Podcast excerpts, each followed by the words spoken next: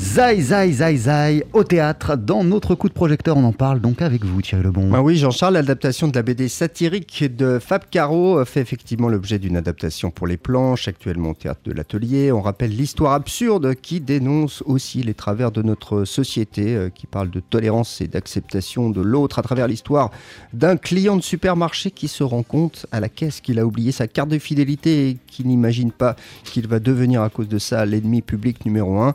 Pour poursuivi et mis au banc de la société. L'originalité de cette version au théâtre de la BD, eh bien, c'est qu'elle est jouée comme une dramatique radiophonique.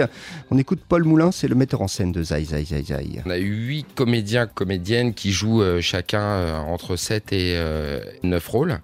Le fait d'être derrière un micro et d'être uniquement, soi-disant, que à la voix, leur permettent une incarnation, désincarnation immédiate de nous faire basculer d'un univers à un autre de manière quasiment immédiate. Et c'est moi ce que j'aime bien dans le spectacle vivant, c'est qu'il reste vivant. Il n'y a pas une création, le jour de la première, ça s'arrête et on joue 400 euh, fois la même pièce. Non, non. Tous les soirs, on joue. Il y a des micro-détails, des fois des euh, plus gros, qui échangent. Alors, si je comprends bien, euh, Thierry, le son tient une place importante, centrale même dans le spectacle. Bah oui, parce qu'il y a des bruitages qui sont effectués en direct, pareil pour la musique et tout ça, parfois improvisé, comme explique Christophe Dangin. Il a composé justement la musique de Zai Zai Zai et il l'interprète sur scène. Moi, comme je joue la musique live, je suis exactement ce qui se passe au plateau, notamment l'intensité avec laquelle jouent les comédiens, leurs intentions. Donc forcément, je ne fais pas tous les soirs exactement la même chose. Il y a des choses que je vais plus appuyer, d'autres moins. Et puis si ce soir-là, j'ai une autre idée, euh, ce qui rejoint un peu le jazz, et eh ben voilà, il y a des petites parties, pas vraiment improvisées, mais un peu de l'improvisation guidée, on va dire, et où là, je vais suivre euh, ce qui se passe au plateau.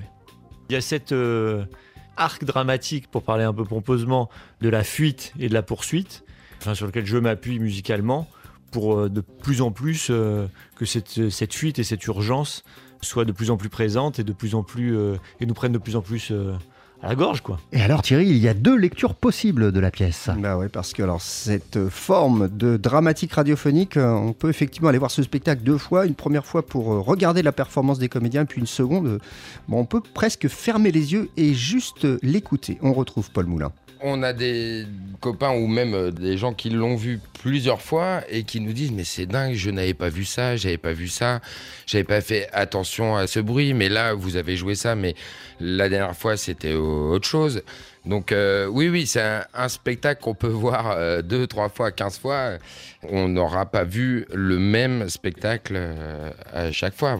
Bah, c'est vrai que adapter euh, une BD, cette BD vraiment zai zai zai euh, au théâtre, euh, bah, c'était sur le papier pas évident, mais alors cette forme de, dramatique radiophonique, ça fonctionne vraiment bien. C'est à voir actuellement au théâtre de l'Atelier et c'est un spectacle TSF Jazz. Merci beaucoup Thierry Lebon. Allez donc le voir et allez donc le revoir. TSF Jazz, voici Oscar Brown Jr. avec la Work Song.